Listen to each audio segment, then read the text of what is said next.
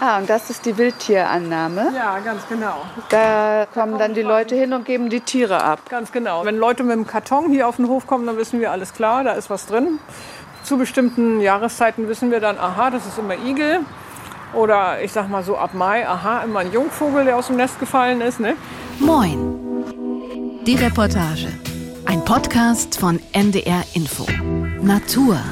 Und das Gelände hat der Nabu gekauft? Oder? Genau, das gehört dem Nabu, richtig. Das war mal eine alte Molkerei und der Peter Mannes, der das Ganze gegründet hat, der hat gesagt, wir brauchen einen Ort, wo wir Tiere pflegen können. Wir haben eine ethische Verpflichtung, unseren Mitgeschöpfen zu helfen. Und dem fühlen wir uns immer noch verpflichtet. Leiferde in Niedersachsen. Da werden Wildtiere angenommen und gepflegt, die Hilfe brauchen. Wir haben dazu gerade Bärbel Rogoschik gehört vom NABU Artenschutzzentrum in der Gemeinde im Landkreis Gifhorn. Und Katharina Jetter hat diesen Ort am Dorfrand für uns besucht. Darum geht es heute in unserem Podcast mit Reportagen aus Norddeutschland. Ich bin Niklas Schenk. Herzlich willkommen. Hallo Katharina. Hallo Niklas. Ich bin sehr gespannt auf deine Geschichte von der Wildtierstation. Ja, es war auch ein ganz toller Termin, muss ich sagen. Äh, Bärbel Rogoschik hat mich netterweise vom Bahnhof abgeholt. Ich bin ja mit dem Zug aus Hamburg gekommen. Und als wir dann auf den Parkplatz der Wildtierstation fuhren, da sind mir als erstes die riesigen Storchennester aufgefallen. Eins auf dem Schornstein der ehemaligen Molkerei, eins auf einem Pfahl auf der Wiese. Sehr imposante Bauwerke sind das. Und dann sind wir in den Seminarraum äh, der Wildtierstation gegangen und da hat mir Bärbel dann die Webcam gezeigt. Sie filmt das Nest auf dem Schornstein 24 Stunden am Tag und da konnte ich dann also von ganz nah diesen Storch sehen. Fridolin heißt er. Und ähm, während ich diesen tollen Storch angucken konnte, hat Bärbel mich schon mal so ein bisschen eingenordet und hat mir das Basiswissen Störche mitgegeben. Früher, das ist ja das Interessante, früher war der Storch ja eigentlich so ein Feuchtgebietsbewohner. Ja. Also jeder kannte einen Storch und hat den immer mit so überschwemmten Wiesen assoziiert und so an der Elbe entlang. Ne? Das war so typisch Storch. Ja, mittlerweile gibt es so gar nicht mehr diese Überschwemmungsbereiche oder wenn dann zu einer Zeit, wo man gar nicht mit rechnet.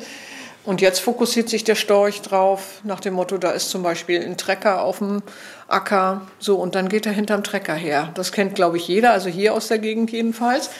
Das ist also ein Trecker und dann sind da hinten hinter eine Menge Störche, weil alles, was der aufwühlt, Insekten zum Beispiel oder auch Mäuse, da packt der Storch dann zu und dann sagt er, alles klar, da habe ich schon mal das Abendbrot für die Kleinen gesichert. Ne? Also er hat sich so ein bisschen ähm, angepasst auch an die genau, Situation. Genau. Der Storch ist ja auch der Weißstorch, muss man dazu sagen, ist ein ausgesprochener Kulturfolger.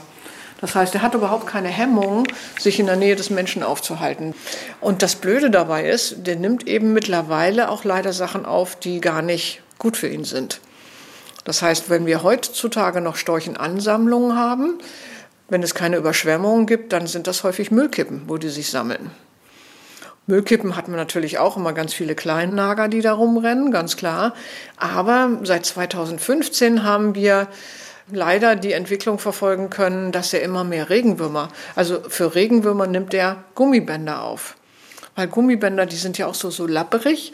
Und ähm, Störche, die schmecken jetzt nicht und denken, das will ich jetzt gar nicht. Und dann spuckt das aus. Nein, nein, leider nicht. Sondern das sieht aus wie ein Wurm, also esse ich das auch. Und dann hatten wir 2015 die erste Situation, dass ein Storch quasi, der ganze Hals war voll, der kriegte kaum mehr Luft. Also war der außenrum gewickelt? Nee, außenrum, der hat die schluck, der schluckt die ab. Also der und hat ihm die Halsröhre verstopft. Sozusagen. Genau, der hatte quasi den ganzen Hals voll mit Gummibändern und die gingen nicht hoch und nicht runter. Mhm. Und er hat dann mittlerweile schon Atembeschwerden bekommen. Und dann habe ich Kein ihm Wunder. ja, und dann habe ich ihm über 100 Gummibänder aus der aus dem Hals gezogen. Und der hat aber auch ganz viel noch abgeschluckt.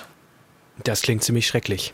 Hm. Ja, mich hat das auch geschockt. Ich habe das auch gar nicht gewusst vorher, dass das so ein Problem ist bei den Störchen. Ich hätte auch nicht gedacht, dass so viele Gummibänder auf Müllkippen rum. Ja, doch, weil viele Leute schmeißen das eben einfach in den Müll. Und mhm. äh, Bärbel meinte äh, zu mir noch, man sollte, wenn man Gummibänder wegschmeißt, die wenigstens einmal durchschneiden. Ne, mhm. Ne, weil dann verknuddeln die sich nicht so, sondern rutschen durch, sozusagen, durch den Storch durch eher. Ja. Und Bärbel hat das eben so als stillen Tod bezeichnet. Die Störche können die Gummibänder nicht verdauen und daran sterben sie dann letztendlich, aber oft merkt das eben niemand, weil der Storch ja äußerlich völlig unversehrt wirkt. Mhm. Und Weißstörche zählen ja schon seit der Gründung des Wildtierzentrums vor über 40 Jahren zu den Pfleglingen, wie sie das nennen. Ich habe das auf der Homepage gelesen, da steht auch, dass inzwischen über 400 Weißstörche von von dort auch wieder ausgewildert werden konnten. Mhm. Jetzt frage ich mich, wer bringt denn die verletzten Störche dort vorbei? Das machen entweder die Storcheneltern, also die Leute, die Nisthilfen auf ihrem Gelände aufgestellt haben, die dann besiedelt werden. Und dann beobachten diese Eltern, dass im Nest irgendwas schief läuft oder das machen sogenannte Storchenbetreuer, zu denen die Mitarbeitenden im Artenschutzzentrum Leiferde natürlich einen sehr guten Draht haben. Also es gibt in bestimmten Landkreisen Storchenbetreuer, die sich zum Beispiel hier im Landkreis Gifhorn, ist das der Herr Beermann, der kennt quasi jeden Storch persönlich, muss man sagen. Der kennt auch jeden Storchennestbesitzer persönlich. Und die rufen ihn dann an, also irgendwas ist da nicht richtig der ist vielleicht schon ganz lange nicht mehr auf dem Nest gewesen, obwohl da Junge sind oder da hängt ein Storch so ein bisschen aus dem Nest raus, das sieht irgendwie komisch aus. Dann werden solche Storchenbetreuer angerufen. Die gibt es in ganz Niedersachsen, die arbeiten ehrenamtlich und ähm, sind eine ganz, ganz wertvolle Hilfe. Und die beringen auch häufig die Störche dann. Das heißt, die fahren dann mit, dem, mit der hohen Drehleiter hoch und die Stör Jungstörche bekommen einen Ring. Und dann sind sie für ihr Leben lang zu identifizieren. Mhm. Beim Nisten kann also sehr viel schiefgehen, das ist die eine Sache, aber auch bei erwachsenen Störchen gibt es ja Unfälle. Was sind denn so die typischen Unfälle? Ja, Störche sind Schreitvögel. Das heißt, wenn sie von einer Wiese zur anderen wechseln wollen und dazwischen ist äh, eine Straße, dann überqueren sie die zu Fuß. Ach, und dann werden sie auch schnell überfahren. Ja, und dann fehlt eben ein erwachsener Storch bei der Aufzucht der Jungen. Also die Aufzucht macht nicht einer alleine, sondern beide. Ja, sobald einer fehlt, wird es lebensgefährlich. Bärbel hat das so erklärt. Es muss ja immer einer am Nest sein und die Jungen bewachen, wärmen, vor der Sonne schützen. Ne? Und der andere, der ist immer unterwegs, um Futter zu suchen. Diese Unmengen an Futter, was sie brauchen. So, und dann äh, bekommen wir die Kleinen. Manchmal sogar im Ei verpackt. Also das heißt, die storchen Eier und die schlüpfen dann bei uns im Brüter weil einer alleine kann ja auch nicht die ganze Zeit auf den Eiern sitzen. Funktioniert ja auch nicht, die wechseln sich da ja auch ab. Also insofern kriegen wir schon die Kleinen und dann merken wir eben, wie, wie anstrengend das ist, äh, wie viel Futter die aufnehmen. Und dann ziehen wir die groß und die kommen dann in unser Gehege und können irgendwann selber abziehen. Wenn wir so einen verletzten Jungstorch bekommen, ähm, auch Jungstörche können sich ja verletzen ähm, oder der Storchenbetreuer sieht, die sind sehr unterschiedlich. Der eine ist wirklich total winzig und die anderen, die sind eben total ähm, gut im Futter. Dann kann es sein, dass er schon mal so einen ganz jungen Storch rausnimmt. Und früher haben wir den Storch immer mit anderen gleich vergesellschaftet, weil die finden das toll, mit anderen zusammen zu sein. Mittlerweile setzen wir den einzeln und gucken, wie sieht der Kot aus und wie sieht das Gewölle aus. Gewölle heißt, die spucken unverdaute Reste wieder aus. So, und wenn wir sehen, dass das voller Gummibänder ist, dann halten wir den erstmal ganz lange einzeln, damit wir gucken können, okay, wann hört das auf und hat er vielleicht irgendwelche Probleme. Und wenn er Probleme hat, geht er an die Tierärztliche Hochschule und dann gucken die, ob die das, genau, in Hannover. Und dann gucken die, ob der operiert werden muss. Also ob die den aufschneiden müssen und eben dieses Gummiband, äh, das B2A oder irgend, also die Masse an Gummibändern irgendwie ja, mechanisch entfernt werden müssen. Da sind wir an einem Punkt, äh, wo ja wahrscheinlich jetzt schon Leute sagen, ich operiere doch keinen Storch. das lohnt sich doch gar nicht. Mhm. Ist natürlich berechtigte Frage, muss ich sagen, ganz klar. Aber es ist immer die Frage, was, was man unter Lohnen versteht. Ne? Es ist ein Lebewesen. Das Lebewesen hat das Recht auf Leben. Und wenn es äh, dann ein selbstbestimmtes Leben nachher führen kann, also wieder ausgewildert werden kann und es sich um eine geschützte Vogelart noch dazu handelt, äh, dann sollte man doch alles versuchen, um das Tier wieder fit zu machen. Mhm, das ist also die Grundeinstellung der Mitarbeitenden in den Wildtierstationen. Jedes Wildtier, das abgegeben wird, in Not ist, wird das auch aufgenommen? Jein, denn manchmal ist es gar nicht nötig. Zum Beispiel können die Tierpfleger gleich erkennen, dass zum Beispiel ein kleiner Igel sehr wohl alleine durch den Winter kommen kann, dass der also schon genug auf den Rippen hat, um das zu schaffen. Und dann können die Leute, die ihn gebracht haben, ihn wieder da aussetzen, wo sie ihn gefunden haben. Ich bin dann mit Bärbel äh, vom Seminarraum aufs Gelände der Wildtierstation gegangen und da sind wir an der Annahmestelle vorbeigekommen. Äh, mhm. Da arbeitet Hanna Starke, die macht gerade ihren Bundesfreiwilligendienst in der Wildtierstation und ähm, die hatte sich da mit einem Paar unterhalten. Ähm, die wollten sich nach einer Amsel erkundigen, die sie am Abend zuvor abgegeben hatten. Ja, das ist auf jeden Fall gut, dass Sie die hergebracht haben. Dankeschön. Und Hanna Starke hat mir dann erklärt, was mit der Amsel los ist. Es war eine männliche Amsel, die haben die an einer Bushaltestelle gefunden gestern Abend. Und die konnte halt anscheinend, also nach deren äh, Aussage konnte die laufen, aber ist auf jeden Fall nicht weggeflogen. Und haben sie dann deswegen halt gestern Abend eingesammelt und dann jetzt hier abgegeben, dass wir einmal gucken können, was mit der los ist. Und anscheinend ist halt wirklich was, also mit dem Bein auf jeden Fall. Ähm, genau, und deswegen schauen wir dann gleich mal, wie wir der helfen können. Ich bin dann mit Bärbel über das weitläufige Gelände gegangen, sehr naturnah ist das da gestaltet, an großen Volieren für Eulen und andere Wildvögel vorbei, bis zu zwei Teichen und einer Aussichtsplattform, von der aus wir einen Storch sehen konnten, der so ganz langsam durchs Wasser starkste und auf dem Wasser dümpelten einige Wildenten, sehr schöne Stimmung. Und wenn wir mal hochgucken einfach, dann sieht man, dass da auch ein Nest ist und da auch. Ja. Hier brüten dann wiederum die Graureiher. Relativ selten, weil Graureiher eigentlich sehr scheu sind. Ähm, durch Corona ist das aber entstanden, weil wir das ganze Gelände natürlich zu hatten.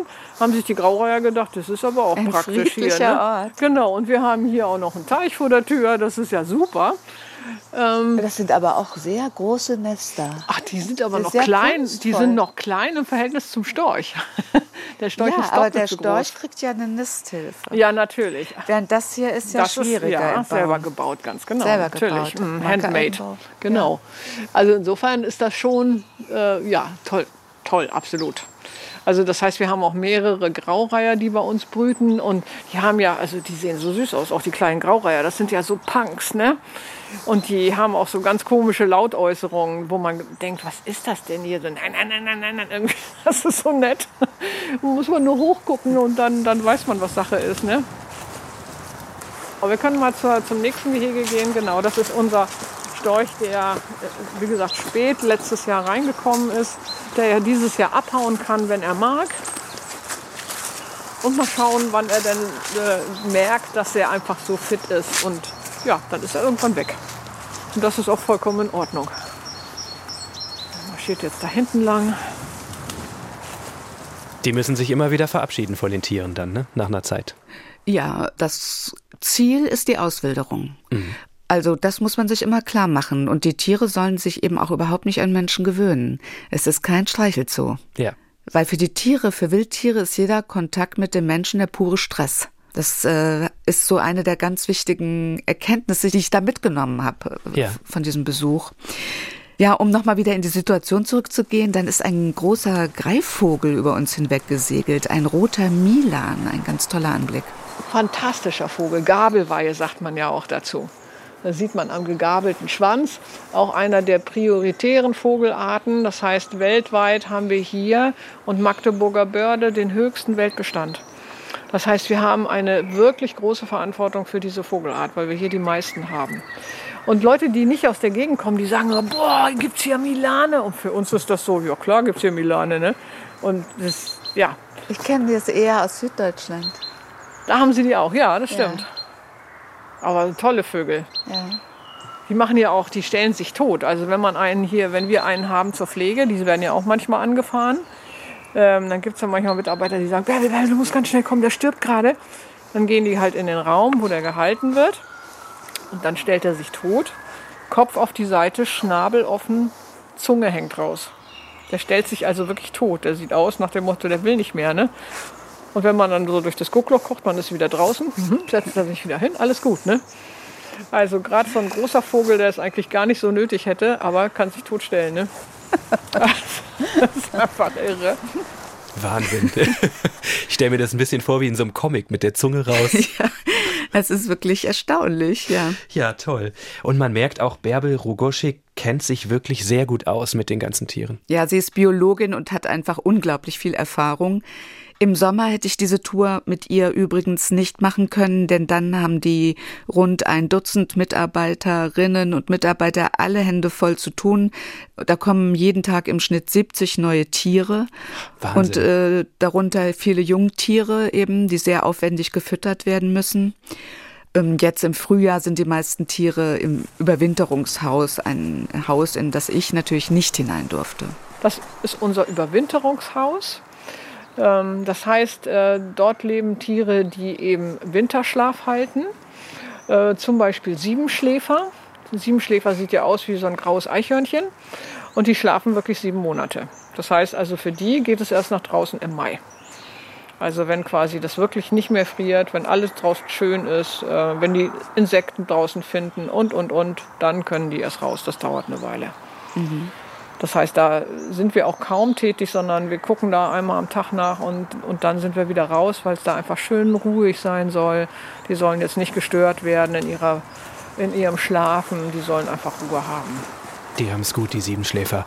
Wie ist das eigentlich mit dem Klimawandel in der Wildtierstation? Ähm, da hört man ja auch immer wieder, dass es starke Auswirkungen gibt. Also Enten, die auf Balkonen und Flachdächern brüten, weil sie einfach keine Gewässer mehr finden. Die sind ja oft ausgetrocknet durch die Dürre in den letzten Jahren. Ja, durch den Wassermangel müssen die Enten, nachdem das letzte Tier geschlüpft ist, dann oft sehr lange Wege zurücklegen. Oft zu lange Wege. Das mhm. hat mir Bärbel auch erzählt, ja. Früher gab es hier und dort und da einen Graben und auf dem Graben konnten die dann schon mal so zum nächsten Gewässer.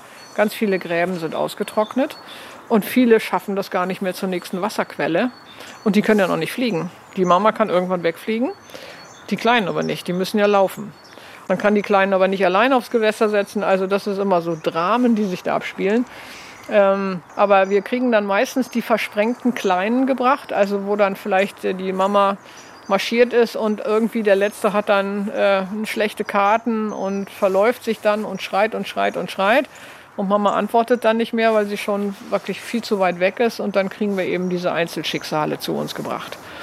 Also ich muss gestehen, ich wäre jetzt auch unsicher, wenn ich irgendwo ein Tier finde, ein Wildtier finde, ähm, einzuschätzen, ob das jetzt sinnvoll ist, das mitzunehmen und eventuell von der Mutter zu trennen mhm. oder äh, aus dem gewohnten Umfeld ja, zu reißen. Ne? Wann, wann ist da der richtige Zeitpunkt gekommen? Also es ist unterschiedlich. Bei Vögeln ist es ja so, wenn Vögel aus dem Nest fallen, das ist ja der eine Fall im Sommer, der häufig auftritt, Vögel haben keinen Geruchssinn. Es sei denn, man hat es mit Geiern zu tun, das haben wir nicht. Ähm, aber die stören sich nicht am menschlichen Geruch. Das heißt, man kann die wirklich in die Hand nehmen, setzt die wieder ins Nest zurück. Manchmal muss man sich auch eine Leiter nehmen. Unten, ein Jungvogel, der kein, noch keine Federn hat, wird unten nicht versorgt. Machen die Eltern nicht. Zwei Wochen später eine ganz andere Situation. Sie haben einen Ästling, so nennt man die dann, im Ästlingsstadion, weil die auf den Ästen auch schon sitzen können. Da wird es im Nest zu eng die, die kullern quasi aus dem Nest raus und sind, können aber noch nicht fliegen, sind im Garten unterwegs. Dann würde ich sagen, alles klar. Wir, jetzt nutzen wir zwei, drei Tage den Garten nicht so intensiv wie vielleicht sonst und lassen den Hund auch drin, damit er da nicht so durchfegt. Und die Katze lassen wir sowieso drin, damit die sich nicht die Kleinen packt. Und lassen einfach der Natur seinen Lauf. Die Eltern versorgen schon. Also Frau Rogosche kann man wirklich anrufen, wenn man nicht genau weiß, was man mit den Tieren machen soll. Es gibt ja auch noch andere, zum Beispiel kleine Hasen. Das ist auch ein typisches Beispiel. Man geht spazieren, sieht einen Junghasen da hüpfen, der scheinbar ohne Eltern da auf der Wiese sitzt. Was macht man damit? Bringt man den Hasen zur Wildtierstation? Also mit den Hasen, das ist so, diese jungen Hasen, die sitzen irgendwo und die Mutter kommt nur einmal am Tag heimlich, um das zu säugen. Mhm. Und die Hasen, die jungen Hasen, deren Lebensversicherung ist es, dass sie eben sitzen bleiben auf dem gleichen Platz, sitzen bleiben. Damit die Mutter weg. sie später wieder findet. Genau, damit die Mutter sie wieder findet. Und für Spaziergänger sieht es eben so aus, als wäre der Hase verletzt, weil er läuft ja nicht weg. Und es ist auch kein Muttertier in der Nähe. Ja. Also macht sich Sorge breit, ja. Aber in so einem Fall soll man diesen jungen Hasen eben nicht mitnehmen. Das ist ein ganz heikles Thema, denn es ist sehr, sehr schwierig, ein Hasenjunges künstlich mit Milch zu ernähren. Die Sterblichkeit ist da sehr hoch und deshalb rät Bärbel. Wir sagen zu den Leuten immer, lasst die Tiere bitte da sitzen. Ganz häufig übrigens in Neubaugebieten. Also wenn die Leute mich anrufen und sagen, ja, bei uns im Vorgarten sitzt jetzt ein, ein Junghase, sage ich, wohnen Sie im Neubaugebiet? Ja, woher wissen Sie das? Ja, ich sage, da hat die Häsin immer gesetzt und das macht die auch dann, wenn sie da wohnen. Ne? Nehmen Sie das als Anschauungsobjekt für die Kinder, nähern Sie sich dem Jungtier nicht. Gucken Sie vielleicht, wenn Sie haben, mit dem Feldstecher drauf und machen Sie da einfach eine tolle Geschichte für die Kinder, dass die was lernen. Und irgendwann werden Sie sehen, dass der Kleine wächst und dass der irgendwann auch mit der Mama weg ist dann haben sie alles richtig gemacht. Obwohl man die Mutter vielleicht nie gesehen hat. Nee, genau. Zum Beispiel junge Eulen ist auch ein schönes Thema. Ähm, junge Eulen, die sehen aus wie ein geplatztes Sofakissen. Also das ist die Niedlichkeit schlechthin. Die sitzen auf dem Boden. Das ist ja auch schon wieder ein Vogel auf dem Boden. Eule sitzt auf dem Boden. Das geht schon gar nicht. Und der war ganz zahm. Ja, junge Eulen sind einfach kleine Deppen. Die sitzen irgendwo, die schreien. Man hört die dann natürlich auch noch als Spaziergänger. Man kann sich ihnen nähern. Man kann die Laute nachmachen. Dann kommen die sogar noch an. Ähm, und augenscheinlich können sie gar nichts. Die sitzen nur da. Die können aber schon fliegen, obwohl die so Plüschgefieder haben oder sich mit den Krallen an einem Baum hocharbeiten. Schaffen die alles. Die machen aber die ganze Zeit plärren die rum, weil die sagen, hier, Service, ich habe Hunger. Ne? Ja, und dann, wenn die Menschen die sehen, denken die, alles klar, ich muss ihn retten. Aber genau das sollte man dann eben nicht tun. Also ich höre daraus, man sollte immer erstmal bei den Wildtierstationen anfragen, es sei denn, das Tier ist offensichtlich verletzt. Ja, und ähm, da kann man und soll man natürlich auch präventiv tätig werden. Im eigenen Garten kann man zum Beispiel schon viel tun, um zum Beispiel Igel vor Verletzungen zu schützen. Mhm. Das zum Beispiel Laubhaufen anlegen, ne, habe ich mal gehört, in denen sie Schutz finden. Ja, oder zum Beispiel keine offenen Mausefallen aufstellen, Kellerschächte sichern, kein Insektengift verwenden. Da gibt es viele Möglichkeiten. Oder ganz viele Menschen überdecken ja so ihre ich sag mal, Johannisbeersträucher mit einem Netz. Und das Netz ist, das ist, kostet ja nur ein paar Euro, das wird dann irgendwie in eine Ecke gepfeffert. Und wir haben schon so viele Igel aus so Netzen rausgeschnitten. Das ist so schlimm. Also wir hoffen immer, dass wir die retten können. Manchmal sind wirklich die Gliedmaßen so abgetrennt, also dass wir dem Igel dann nicht mehr helfen können. Aber viele haben wir dann noch retten können und haben das alles so rausgepuzzelt und also ganz schlimm, wie der sich verheddert hat. Man muss einfach mal die Umwelt mit anderen Augen sehen und dann merkt man, wie, wie feindliche Geschichten wir da so entwickeln. Ne? Hm, viel ist dann einfach Achtlosigkeit. Ja, genau. Nicht irgendwie böser Wille. Oh, um, um Gottes Willen sondern man denkt einfach nicht drüber nach. Genau. Mhm. Also ganz schlimm sind zum Beispiel, wenn ich jetzt an die Singvögel denke, diese Gelbtafeln, die man in die Obstbäume hängt, damit die Insekten dran kleben bleiben. Oder die Leimringe, damit keine Insekten am Baumstamm hochlaufen. Und wir haben, wir kriegen jedes Jahr sowohl Blaumeisen, die dann an so einer Gelbtafel hängen, oder Fledermäuse. Und die wehren sich ja mit aller Kraft und das heißt, die brechen sich alle Knochen. Wir bekommen heute ganz viele Tipps. Bei Moin die Reportage. Es geht um das Artenschutzzentrum in Leiferde im Kreis Gifhorn in Niedersachsen. Katharina, du warst unterwegs dort und hast die Arbeit begleitet. Mhm. Du möchtest mir und uns noch was zeigen, nämlich die tierischen Dauergäste. Also das Ziel, hatte ich ja schon gesagt, ist eigentlich Auswilderung der ja. Wildtiere am Ende. Aber es gibt tatsächlich auch Gäste, die länger bleiben. Das sind Eulen, Habichte und Krähen, ähm, die sich so verletzt haben, dass sie in der Wildnis nicht überleben können, zum Beispiel weil sie nicht mehr gut sehen können, aber trotzdem noch Lebensqualität haben, also noch ganz fidel sind. Ähm, mich hat da besonders ein Waldkauz beeindruckt, der in einer der großen Volieren ganz oben auf einer Sitzhilfe an einen Stamm gelehnt war, die Augen hat er zu, völlig reglos. Man musste schon sehr genau hingucken, um ihn überhaupt zu entdecken. Ja, das ist sein Lehnsessel. Ja, so, das ist auch am weitesten oben. Also höher geht es jetzt hier nicht. Nö, genau. Ja. Da hat er auch alles im Blick. Mhm.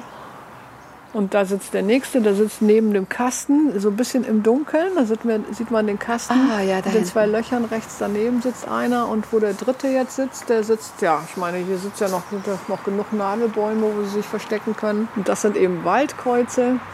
Ähm, die sind auch schon. Ich kann mir vorstellen, dass die sich wirklich auch ganz toll unsichtbar machen können. Total.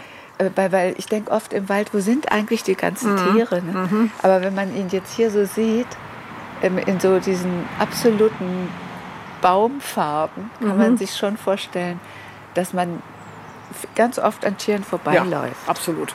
Man merkt auf jeden Fall, diese Wildtierstation betreibt einen großen Aufwand. Und das Gelände ist ja auch sehr weitläufig. Es gibt viele Bewohner, sage ich jetzt mal.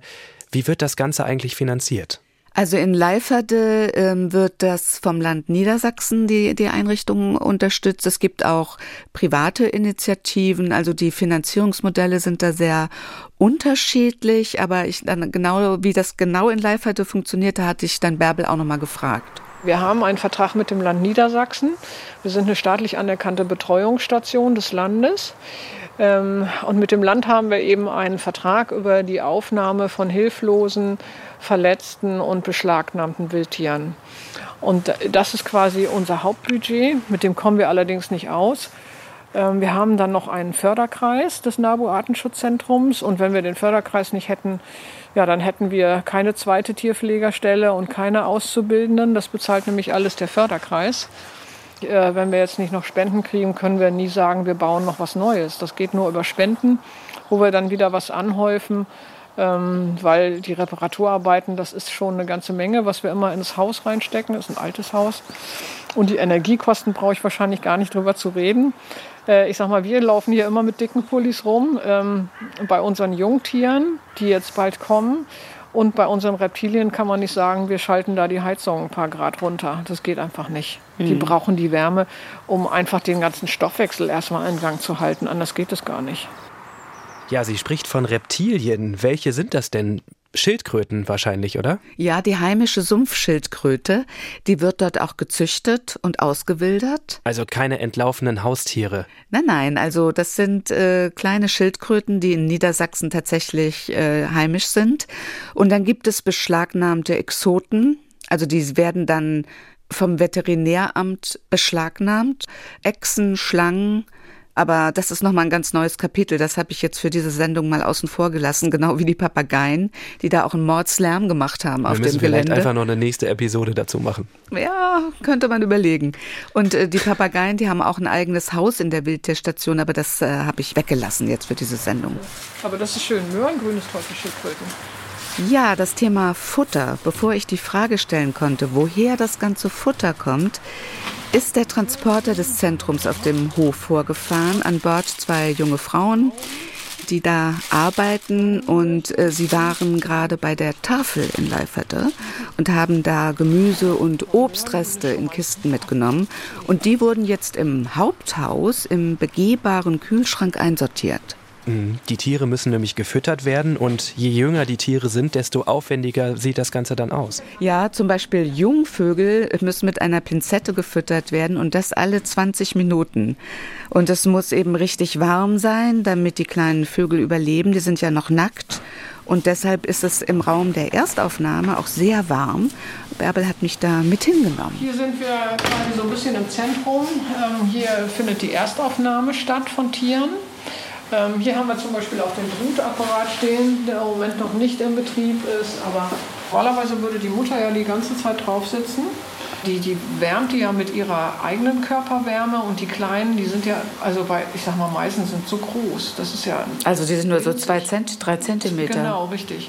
Und dann sind hier viele kleine Körbchen drin, äh, Schalen drin und wenn man die dann rausholt, dann wupp, sechs Schnäbel gehen auf. Und dann ist der ganze Blutapparat voll. Und da muss man gucken, so wenn man da vorne quasi wieder fertig ist, dann muss man fast hier wieder anfangen. Ne? Das ist Wahnsinn. Ähm, aber wenn man sieht, wenn man mal ein Wochenende nicht da ist und dann guckt man Montag, denkt man, waren das jetzt dieselben? Die sind ja schon wieder gewachsen. Ne? Irre, geht irre schnell. Ganz toll. Also da ist dann ein ganzes Nest sozusagen genau. aus dem genau. Baum gefallen. Zum Beispiel ein ganzes Nest oder wenn es Einzelvögel sind, dann Setzt ja, man die zusammen? Genau, richtig. Ne? Also wir gucken, dass es von der Entwicklung her der, der gleiche Zeitpunkt ist und die, die Art sollte auch passen. Ähm, Aber man kann auch einen Haussperling zu einem Feldsperling setzen. Das ist jetzt auch nicht so wild. Hauptsache, der hat so ein bisschen Kumpels, die sich so gegenseitig dann noch mal ein bisschen wärmen können und so. Und, und wenn einer den Schnabel aufmacht, dann sagt der andere auch, ich auch. Ne? Also insofern, das bringt schon eine ganze Menge. Konkurrenz unter Geschwistern ankurbeln. Das, das ist wirklich immer gut. Futterneid. Ne? Total, das ist immer gut. Wir haben zum Beispiel ein Nest mit, mit jungen Blaumeisen bekommen wenn die Leute uns freudestrahlend so ein Nest überreichen, die haben ja viele Junge, so eine Blaumeise, ähm, da wissen wir alles klar, das sind schon über 400 Fütterungen am Tag mehr. Ne? Das ist Wahnsinn. Also, ne? Ich bekomme Angst bei dem Gedanken. Ja, nee, dann kriegt man umso mehr Hochachtung vor den Tieren, was die so alles draußen leisten, ne? Ja, aber ich habe auch Hochachtung für ihn, was Sie so ja. alles leisten. aber ich muss sagen, also mir bleibt immer so die Spucke weg, wenn ich sehe, was machen die draußen alles so richtig. Ne? Ja, das stimmt. Das habe ich auch mitgenommen äh, aus dieser Geschichte. Man kann die Tiere zwar versorgen und sich um sie kümmern, aber man wird es nie schaffen, die Natur so perfekt nachzuahmen. Die Natur ist nicht zu ersetzen. Nein. Eigentlich der perfekte Schlusssatz für diese Folge. Mhm. Aber ich würde gerne noch wissen, was ist eigentlich aus der Amsel geworden?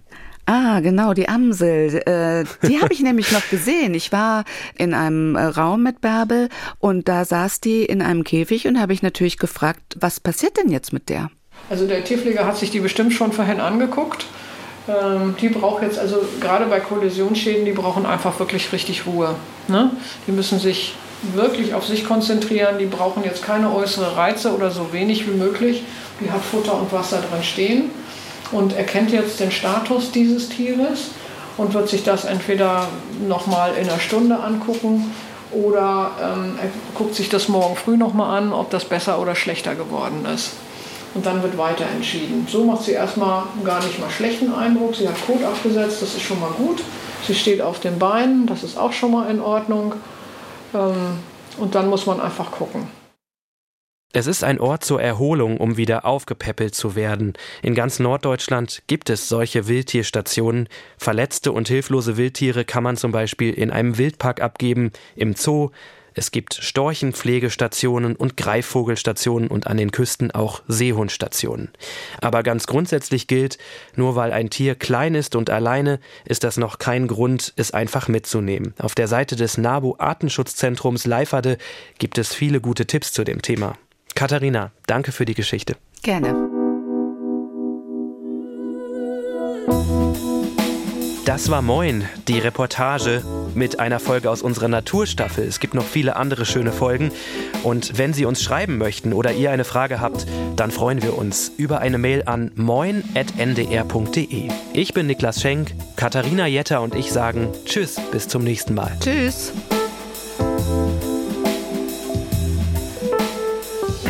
Podcast von NDR Info.